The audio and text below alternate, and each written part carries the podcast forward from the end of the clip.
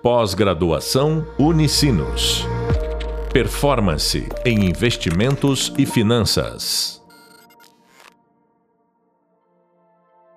Olá, bem-vindos ao podcast da disciplina Finanças Sustentáveis, ESG e Finanças Sustentáveis a serviço da empresa.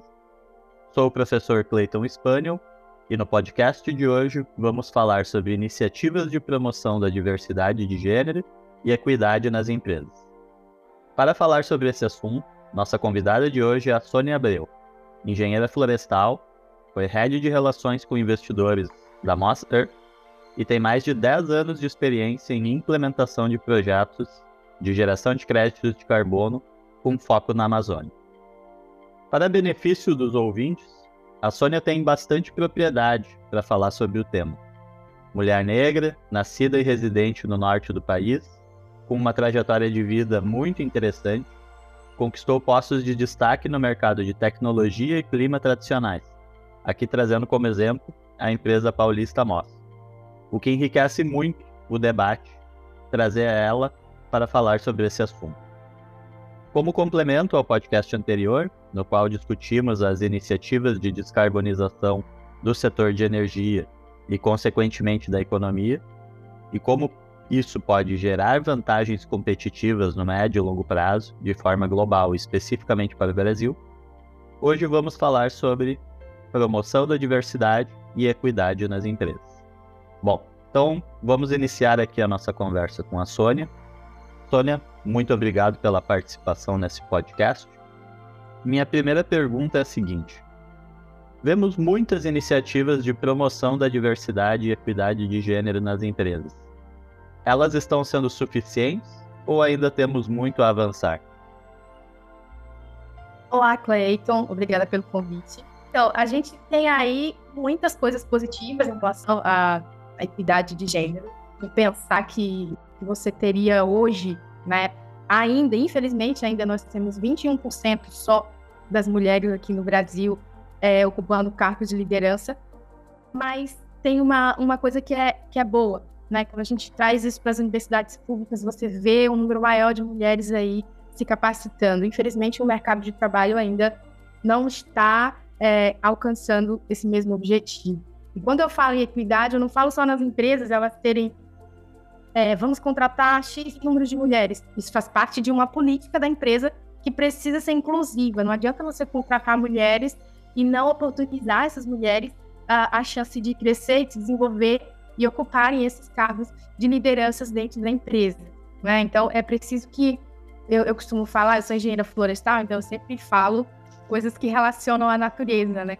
A natureza, ela é diversa. Então, quanto maior diversidade você tem numa floresta, mais rica essa floresta é. Então, eu não, sinceramente nunca consegui entender por que, que a gente não consegue seguir né, esse mesmo ritmo enquanto seres humanos. Quanto maior a diversidade em um ambiente profissional, mais rico ele é. Você tem várias experiências de pessoas de vários locais. Eu mesma nasci, né? Me criei na Amazônia, aqui tomando banho nesses rios.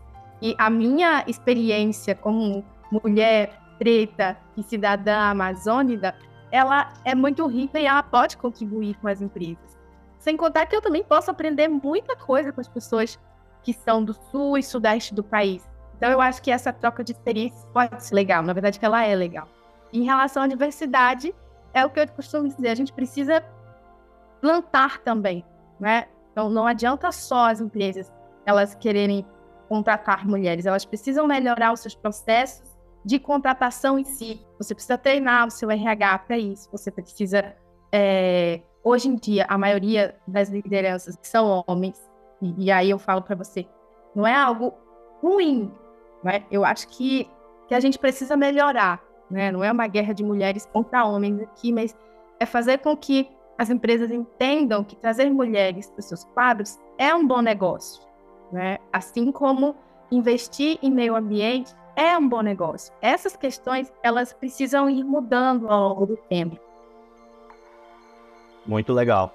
E acredito que todo esse movimento ESG que vem de alguns anos também tem trazido muito essa perspectiva para as empresas, né? Que é justamente a gente vem abordando isso ao longo dos últimos podcasts, que é ter essa visualização que a empresa não é uma ilha, né? E que ela não tem esse único intuito de gerar o, o lucro na linha final para o acionista, né? Ela tem um papel de desenvolvimento da sociedade muito mais amplo. E aí isso passa também, né, por uh, avaliar questões ambientais, sociais, as de governança que englobam o ESG, de forma que dentro dessas análises seja importante, como tu comentou, trazer essa diversidade, trazer mais pessoas, né, propiciar que mais pessoas participem do mercado de trabalho e que essas empresas que muitas vezes não atendem só o público ao qual as lideranças são compostas, né? Vamos colocar aqui que uma, uma, uma fintech hoje ela vai atender um público jovem, muitas vezes de periferia. Como é que uma empresa com pessoas só da classe A que estudaram na melhor universidade ou na melhor escola da cidade vai conseguir entender as demandas daquele público, né? Então, é, trazer essas pessoas muitas vezes também traz a visão do público consumidor final para para o negócio, né? Eu acho que isso foi também uma das uma das uh, estratégias, né? Estratégias aqui no, no, no bom sentido, né? Ao uh, na Moz, né? Empresa na qual a gente trabalhou junto, uh, trazer pessoas de todas as regiões, né? E principalmente do norte, para justamente entender aquela realidade do, da floresta, né, e do, das comunidades do norte, para conseguir desempenhar realmente um papel de desenvolvimento das comunidades e não só trazer uma visão do sudeste, né, de como aquelas aquelas comunidades deveriam viver. Né? Exatamente, Cleiton. E aí a gente pensa que, mais uma vez falando, essa sigla ISD, ela é algo, é, a gente tem que pensar nela de uma forma holística, né? Não é só a parte ambiental, não é só uma coisa separada da outra.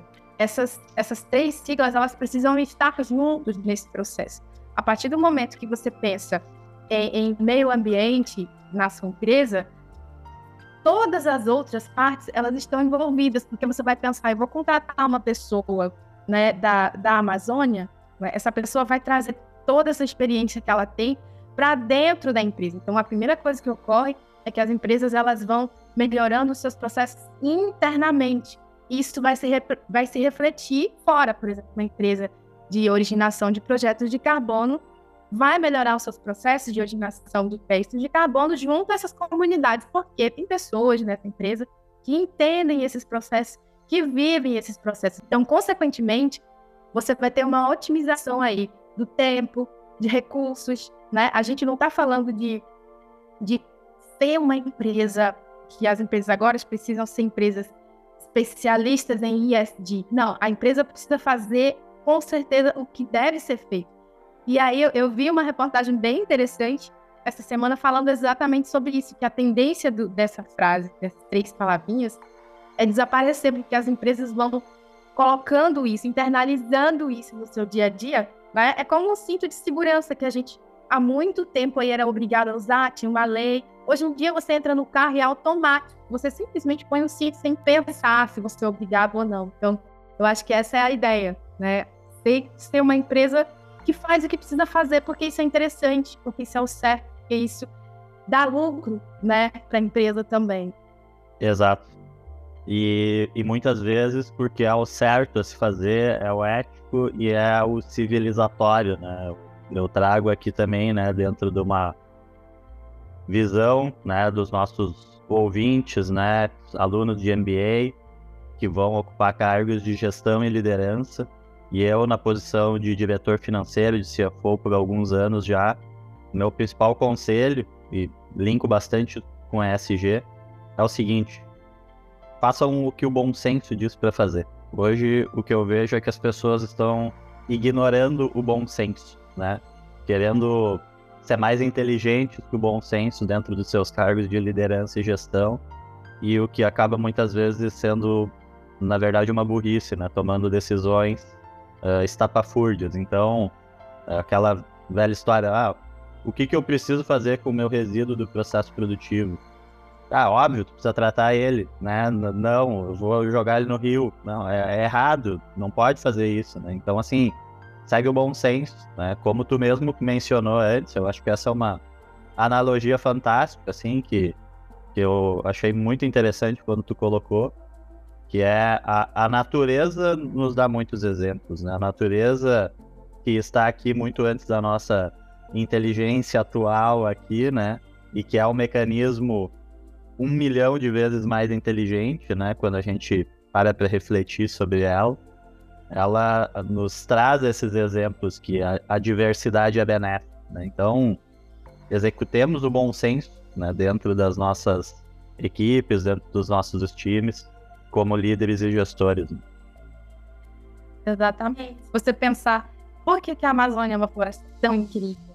causa da diversidade, porque você tem centenas de animais, você tem árvores de tudo que é tipo. Então, isso tudo gera um ecossistema perfeito, que é a Amazônia. Então, eh, nós somos seres também que deveríamos entender esse processo.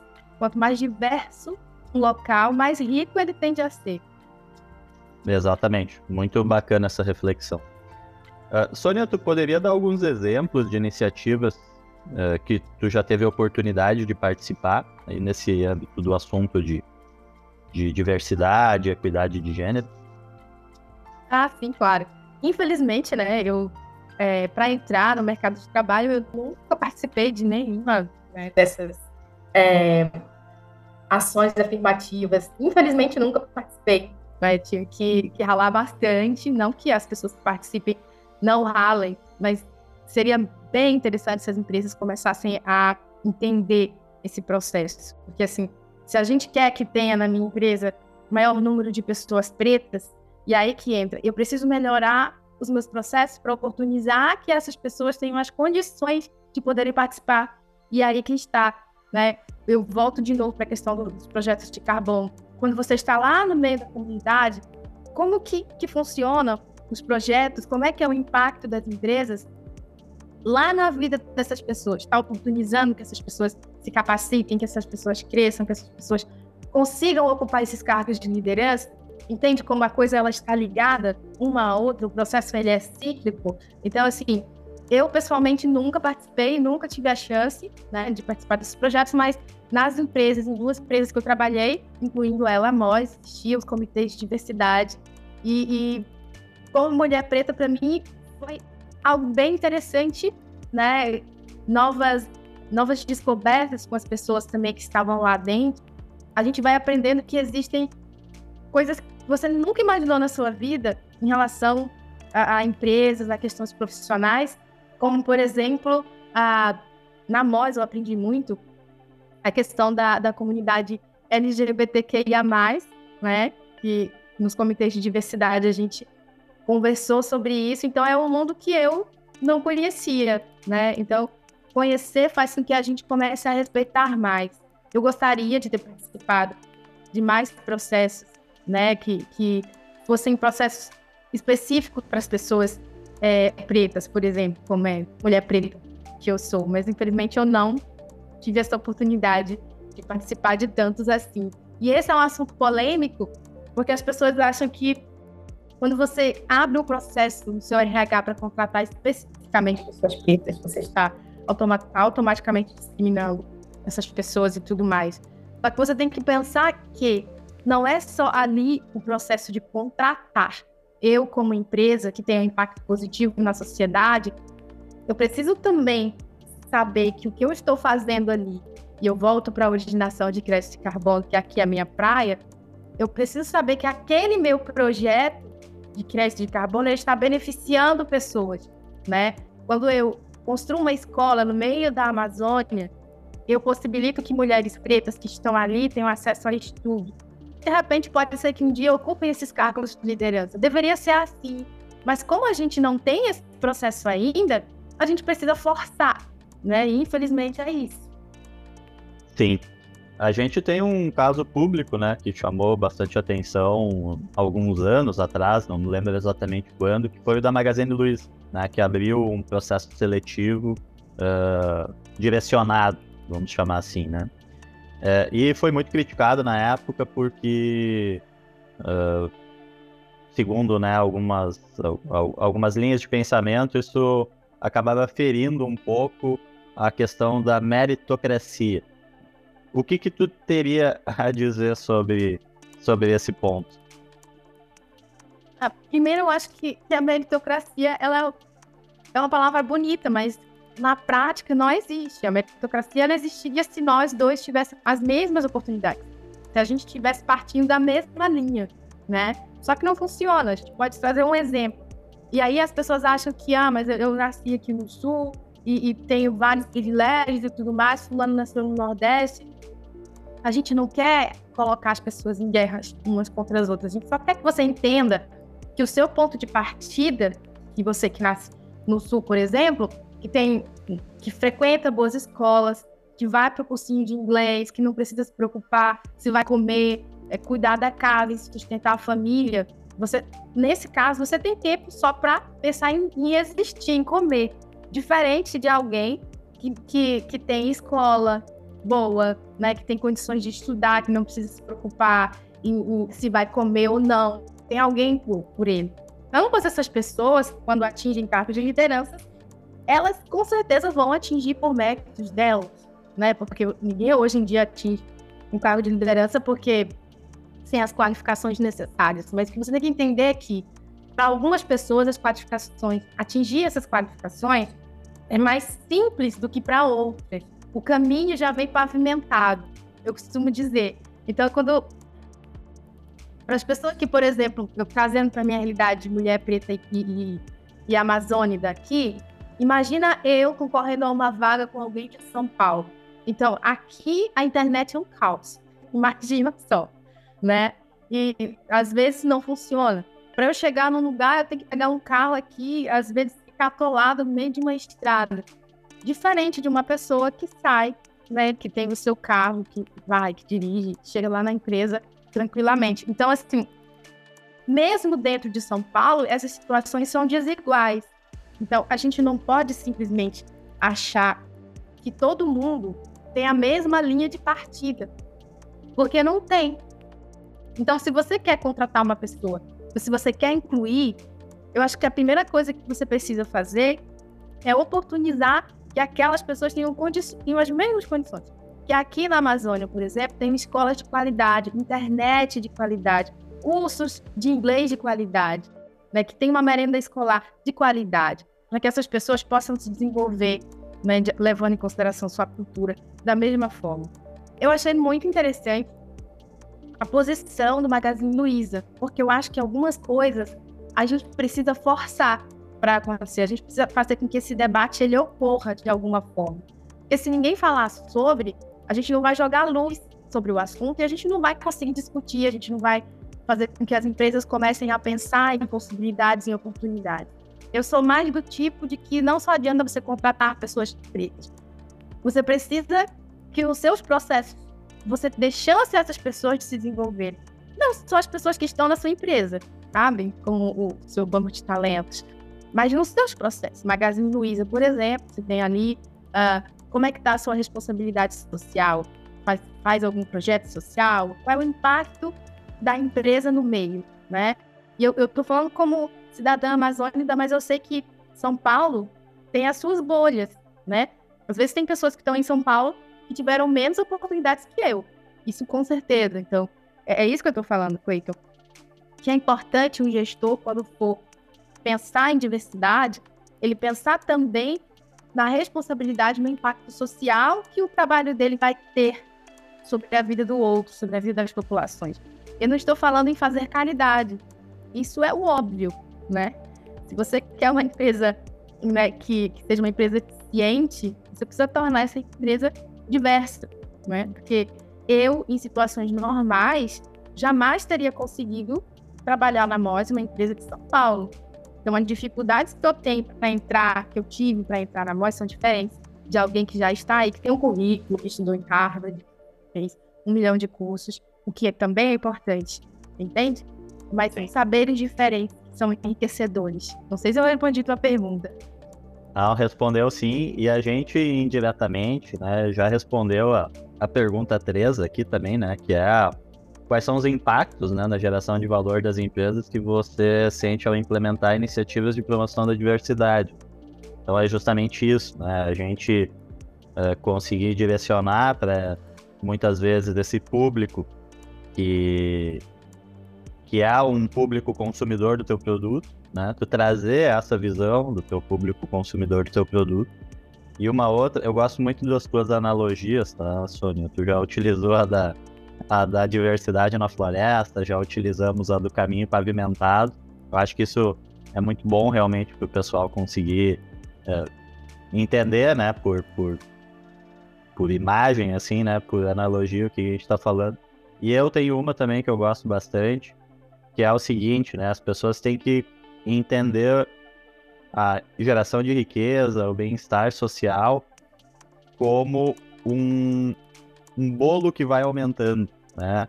A nossa, nossa riqueza, ela não é uma pizza uh, pré-definida, com tamanho pré-determinado, que todo mundo precisa brigar para pegar aquele pedaço maior, né? Eu acho que isso também, né? Se as pessoas dedicarem 30 segundos e um pouquinho de inteligência, elas vão ver que nos últimos 200 anos a humanidade se desenvolveu e gerou uma riqueza que não existia, né? E muito, né, nesses últimos anos, pela inclusão no mercado de trabalho, em oportunidades de diversos grupos que há 100 anos atrás não tinham essa oportunidade. Colocando aqui hoje mulheres, por exemplo, né? Não faz tanto tempo assim que mulheres não podiam votar. O que hoje é um completo absurdo quando a gente for pensar em analisar isso no nosso dia a dia. Né? Então, a gente trazer cada vez mais pessoas para o mercado de trabalho, desenvolver as pessoas de periferia, de diversas regiões do Brasil. A Amazônia hoje, ao meu ver, e acredito que no teu também, é um mundo de riqueza inexplorado, né? De medicamentos, de possibilidades infinitas né? Se a gente conseguir desenvolver o capital humano para que isso possa ser explorado, vai gerar um, nível de riqueza absurdo para o Brasil e vai beneficiar o, o, o, homem branco do sul também, né? Então essa eu acho que é uma visão mais ampla que as pessoas precisam ter, saindo né, da sua visão mais restrita, né? Queria que tu comentasse um pouco sobre isso também. Eu acho extremamente importante quando você fala de Amazônia, você fala uma coisa que eu sempre venho pensando a minha vida inteira, que nós temos uma riqueza infinita. Mas a riqueza não é só uma riqueza da biodiversidade. A Amazônia é sócio-biodiversa. Então, os povos que moram aqui, eles possuem essa riqueza. Né? Então, são pessoas que conhecem, que conservam essa floresta há centenas de anos. Então, essas pessoas elas precisam ser trazidas para esse processo das empresas. Porque o que você tem aqui? Empresas que vêm, retiram é, os recursos daqui, geram essa riqueza lá, e as populações aqui ficam com o ônus, né? E, e, historicamente essa floresta ela foi vista como algo ruim, né? Quando as pessoas chegavam aqui, elas tinham que destruir 50% da floresta dos seus lotes. Os lotes eram a porção de terra que cada um recebia, geralmente de 100 hectares, 50% disso precisava ser destruído, né? Ou seja, pôr no chão para que você produzisse. Então, esse é o caminho que permeou, né? Essa é a ideia que permeou a cabeça dos brasileiros durante muito tempo, de que eu preciso acabar com a floresta para eu poder produzir. E no sentido de empresa é, eu preciso acabar com a floresta para poder produzir. E hoje a gente sabe que floresta em pé ela pode também ser muito produtiva e ela pode render muitos lucros. Então, eu fico muito feliz quando eu vejo empresas que estão começando a entender esse processo, né? De que você conservar o meio ambiente, você respeitar a diversidade dos seus povos é um bom negócio, né? E aí a gente não está falando de fazer caridade, a gente está falando de negócio. Né? A Amazônia precisa ser vista também como um bom negócio, né? Não é só a, a parte que eu tenho que fazer, e aí entra novamente o Ezinho lá da parte ambiental, não é só uma obrigação que eu tenho que fazer para cumprir uns protocolos, né? Para no final do ano eu publicar o meu relatório de, de sustentabilidade bonitinho nas mídias. Não, né? A gente precisa entender que isso é um ativo. E as empresas precisam começar a mudar a mentalidade delas e entenderem o meio ambiente como um ativo e não como um passivo. Porque antigamente era sempre um passivo. São as licenças ambientais, eu tenho que cumprir isso, tenho que cumprir aquilo, porque o IBAMA pede, principalmente empresas que trabalham com ativos ambientais. Então, hoje a gente não fala mais nisso. A gente Sim. fala em oportunidades. Né? A MOS, por exemplo, é um exemplo vivíssimo disso. E tem tantas outras empresas que estão aí, o mercado de carbono está desabrochando e tem possibilidades aí para gerar bilhões de reais. Então, a gente tem uma possibilidade real de negócio, né, para a floresta amazônica, que pode gerar lucro e, ao mesmo tempo, conservar a floresta. Quando eu, me formei em engenharia florestal, era essa a ideia da engenharia florestal. É você conseguir aliar desenvolvimento econômico com conservação. É um desafio para os novos gestores.